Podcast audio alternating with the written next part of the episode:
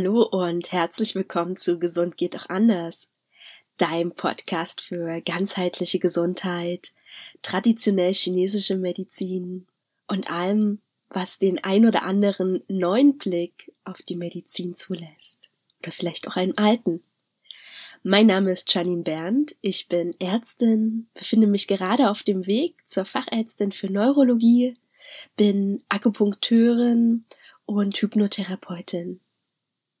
In der heutigen Folge habe ich dir kein richtiges Symptom mitgebracht, sondern eher Beschwerden, die der ein oder andere von euch gut kennt. Ich habe bewusst darauf verzichtet, von einer Diagnose zu sprechen, weil ich weiß, dass viele von uns gar nicht in Diagnosen selber suchen oder ja, sich selbst eine Diagnose gestellt haben. Das ist etwas, was wir Ärzte sehr gerne machen, um unsere Patienten in Kategorien einzuteilen. Aber ich weiß, dass viele von euch das selber gar nicht machen. Deswegen wollte ich das heute auch einmal ausprobieren, wie das für dich ist, wenn ich nicht einfach in schulmedizinischen Diagnosen spreche. Also schreib mir gleich in den Kommentaren, im, im Instagram-Post oder halt auch eine DM, wie dir äh, diese Art von ja, Aufmachung gefällt. Und zwar geht es heute darum, dieses Gefühl, wenn du eine Schwere im Kopf hast, so einen dauernd drückenden Kopfschmerz und da vielleicht dann auch noch so eine Müdigkeit und Antriebsminderung dazu kommt. Viele von uns kennen diese Art von Kopfschmerz. Wir würden sie jetzt schulmedizinisch, ich sag's trotzdem, auch nicht mich gerade dagegen ausgesprochen habe, schulmedizinisch würden wir sie als Spannungskopfschmerz ähm, beschreiben. Viele von uns kennen diese Art von Kopfschmerz, zum Beispiel als Katerkopfschmerz, ja. Also wenn du am Abend vorher einen über den Durst getrunken hast und am Morgen mit so einem richtigen Schädel aufwachst, dann ist das so eine Art Kopfschmerz, wie ich den jetzt beschreibe. Wenn man den ab und zu mal hat, finde ich den persönlich gar nicht schlimm. Ja, also viele von uns kennen den und sagen, gut, Janine, das war mal gewesen. Ja, aber das ist nicht dauerhaft, das ist jetzt nichts Schlimmes. Genauso sehe ich das auch. Aber es gibt nicht wenige Menschen, die den dauerhaft haben oder häufiger als nur ab und zu mal. Mit ab und zu meine ich einmal im Jahr, einmal im halben Jahr, halt dann, wenn vielleicht auch ein vermehrter Alkoholkonsum im Spiel war, also was. Ähm, auch wenn du mal nur ab und zu diesen Art Kopfschmerz hast, dann weißt du, dass es dir an diesen Tagen trotzdem nicht gut geht. Und Menschen, die es halt häufig haben, denen geht es häufig nicht gut. Und manchmal fühlt es sich sogar an, als wäre der Kopf im Schraubstock gefangen. Manchmal ist es auch so, dass es so sich anfühlt, als wäre, ja, als wären wir gar nicht richtig da. Ich kann da sehr, sehr gut ähm, von sprechen, weil ich selber sehr lange diese Art Kopfschmerz hatte. Ja, ich hatte dauernd diese drückenden Kopfschmerzen. Ich habe funktioniert, ich war da, aber irgendwie auch nicht richtig. Vielleicht kannst du nachvollziehen, was ich meine. Also ich habe funktioniert, ich habe gearbeitet, ich habe meine Hobbys gemacht, nur jetzt retrospektiv betrachtet, weiß ich, dass ich nicht die Janine war, die ich sein kann, wenn ich keine Kopfschmerzen habe. Das ist ähm, ja der Tatsache auch ein bisschen geschuldet, dass diese Art von Kopfschmerzen im Gegensatz zur Migräne dich nicht völlig ausnocken. Ja, also Spannungskopfschmerzen, wie wir sie jetzt schulmedizinisch nennen, die sind da, die sind nervig, die machen auch was mit uns, aber trotzdem können wir in dem Moment funktionieren. Ja, und ähm, das ist auf dem, ja, im einen Moment gut, ja, für den, für den ersten Blick, für jemanden, der Migräne hat, der sagt, ey Leute, was habt ihr denn? Ihr könnt doch trotzdem noch euren Alltag verrichten, ihr könnt noch an euren Hobbys teilnehmen. Aber auf Dauer gesehen ist das nicht so gut Was ich damit meine ist, dass ähm, Menschen, die diese Art von Kopfschmerzen, diesen Spannungskopfschmerz haben, gerne weitergehen, obwohl es ihnen nicht gut geht. Also das heißt, du hast Spannungskopfschmerzen, es gibt ja irgendeinen Grund dafür, dass du diese Kopfschmerzen hast und du machst trotzdem mit deinem Alltag weiter, weil es geht ja noch. Du bist ja nicht völlig aus der Bahn geworfen. Und dadurch, dass du gar nicht gezwungen bist, wie bei anderen Erkrankungen, einmal zurückzugehen, zu reflektieren, warum habe ich jetzt diese Erkrankung, dadurch kann es passieren, dass es so ein Teufelskreis wird, ja, also du dich immer weiter herum, herumläufst, also immer weiter deinen Alltag verfolgst, obwohl dieser Alltag eigentlich auch die Ursache für deine Beschwerden ist. Ich hoffe, das war jetzt verständlich. Also, dass im Prinzip du immer weiter das, ja, dein, die Ursache für deine Beschwerden unterhältst, obwohl natürlich das Ganze sich nicht gut anfühlt.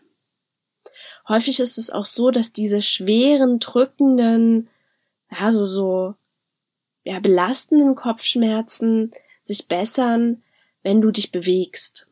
Ja, so heißt körperliche Betätigung tut gut, ähm, Yoga zum Beispiel tut gut. Ich habe da sehr, sehr gute Erfahrungen gemacht.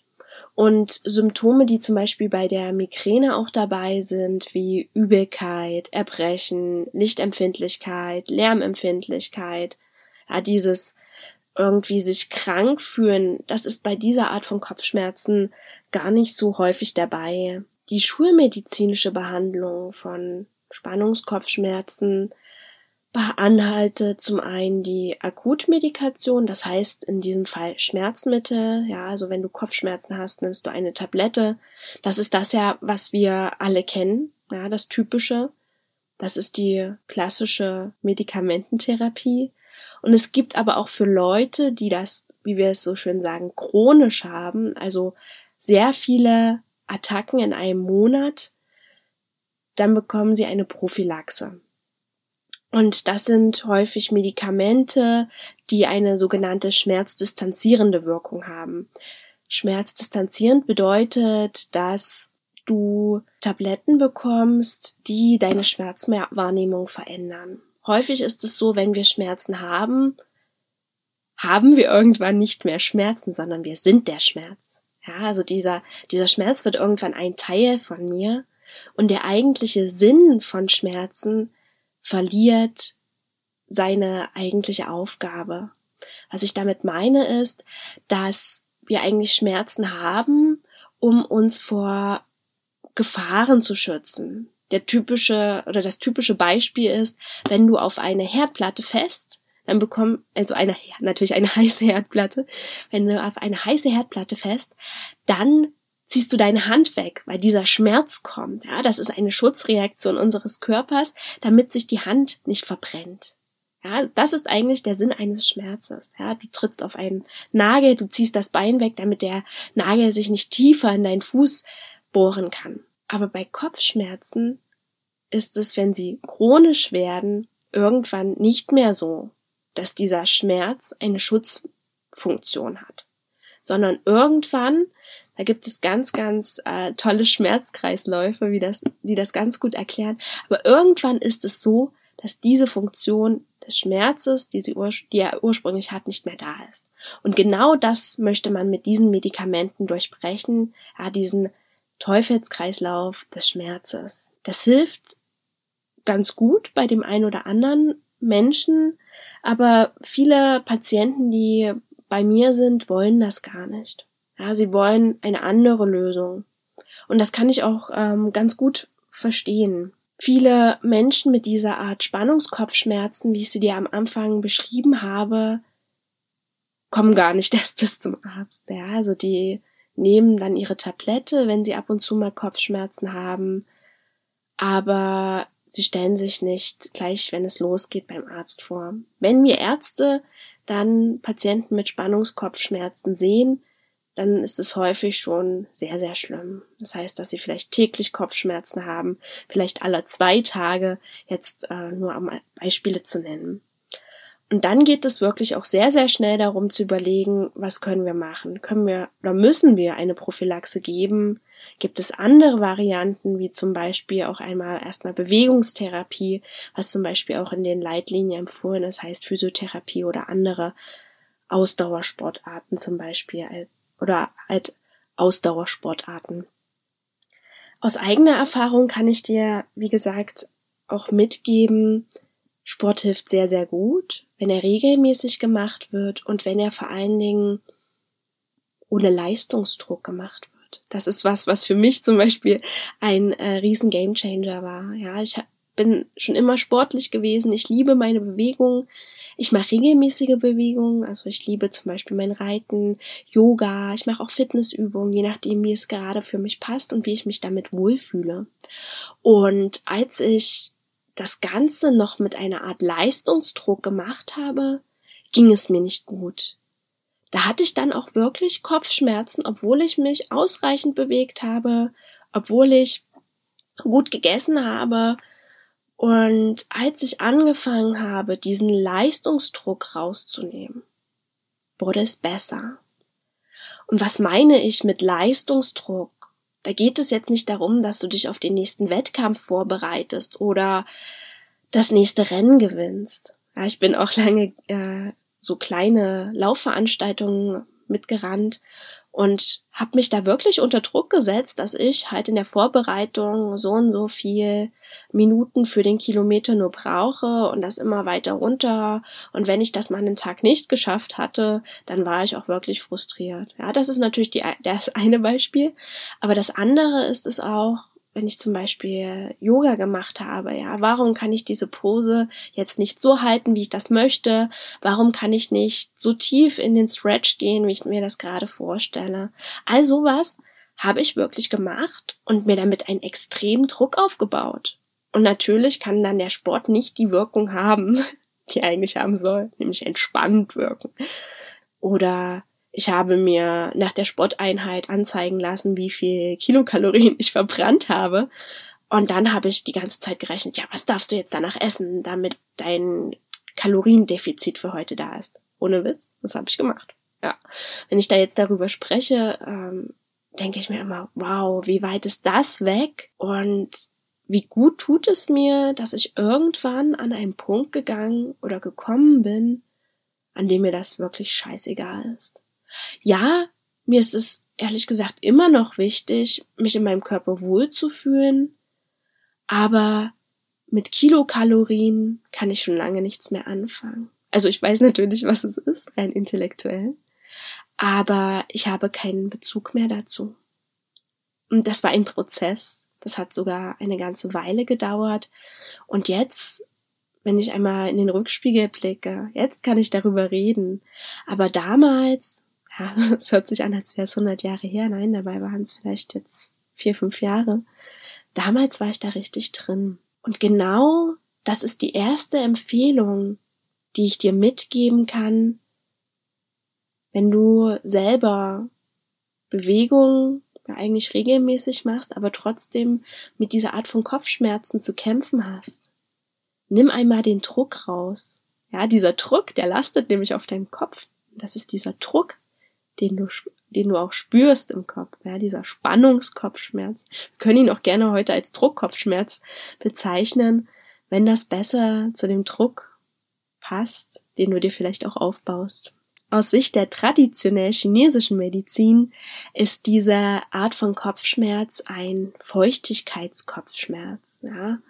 Kannst dir das vorstellen, als wäre so eine Wasserblase, also eine Überfülle an Wasser in deinem Kopf. Ja, und die druckt gegen deine Schädeldecke, deswegen ist das alles so dumpf und so schwer. Und wenn du vielleicht den Kopf drehst, dann ist, wird dir schwindlig, weil dieses Wasser ja auch nicht so richtig hinterherkommt. Und auch diese Müdigkeit, ja, diese körperliche Schwere, die da vielleicht mitkommt, ist ein Ausdruck von Feuchtigkeit aus chinesischer Medizinsicht. Hm, vielleicht hast du die Podcast-Folge zur Milz gehört. Die habe ich vor einigen Wochen hochgeladen. Wenn noch nicht, dann hinterlasse ich dir in den Show Notes den Link dazu. Die Milz ist nämlich der wichtigste Spielpartner, wenn es um das Thema Feuchtigkeit geht. Die Milz mag keine Feuchtigkeit. Ja, die Milz, die möchte es lieber trocken haben. Ja, so, so der, der Keller, der sollte ganz schön trocken sein für die Milz, damit sie halt alles gut einlagern kann. Und die Milz hat aber auch gleichzeitig die Aufgabe, die Feuchtigkeit herauszubitten, ja, also das Haus trocken zu halten, den Körper trocken zu halten.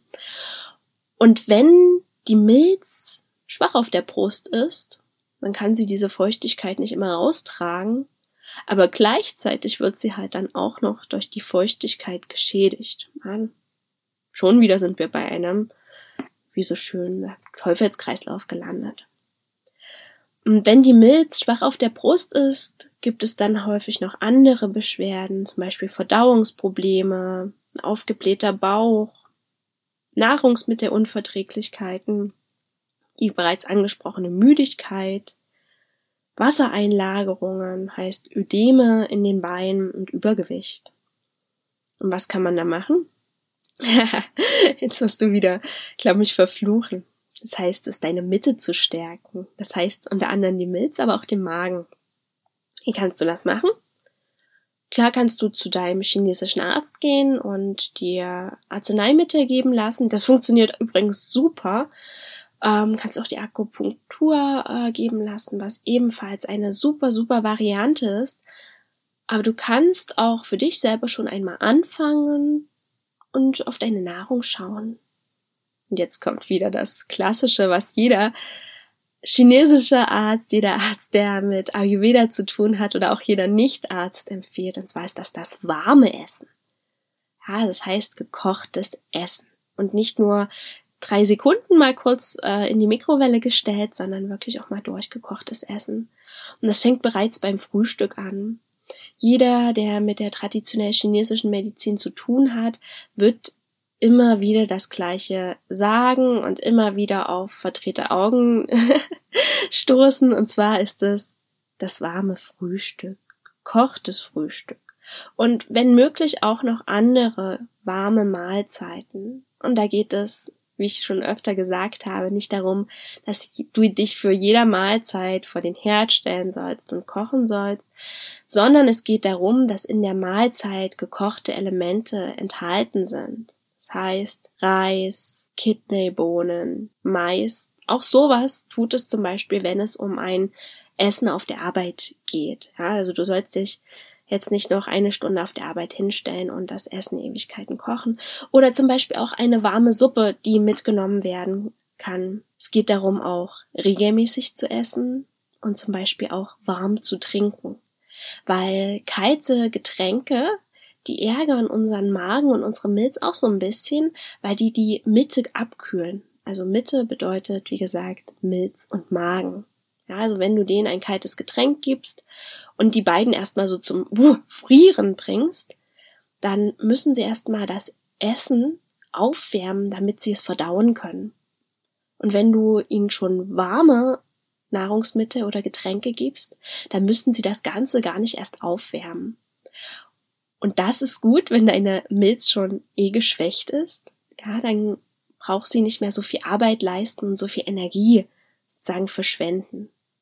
Also nochmal kurz gefasst, warme Getränke, die schützen deine Milz davor, sich zu verausgaben. Was du vielleicht auch noch aus der letzten Folge oder aus der Milzfolge mitgenommen hast, ist, dass die Milz es süß mag.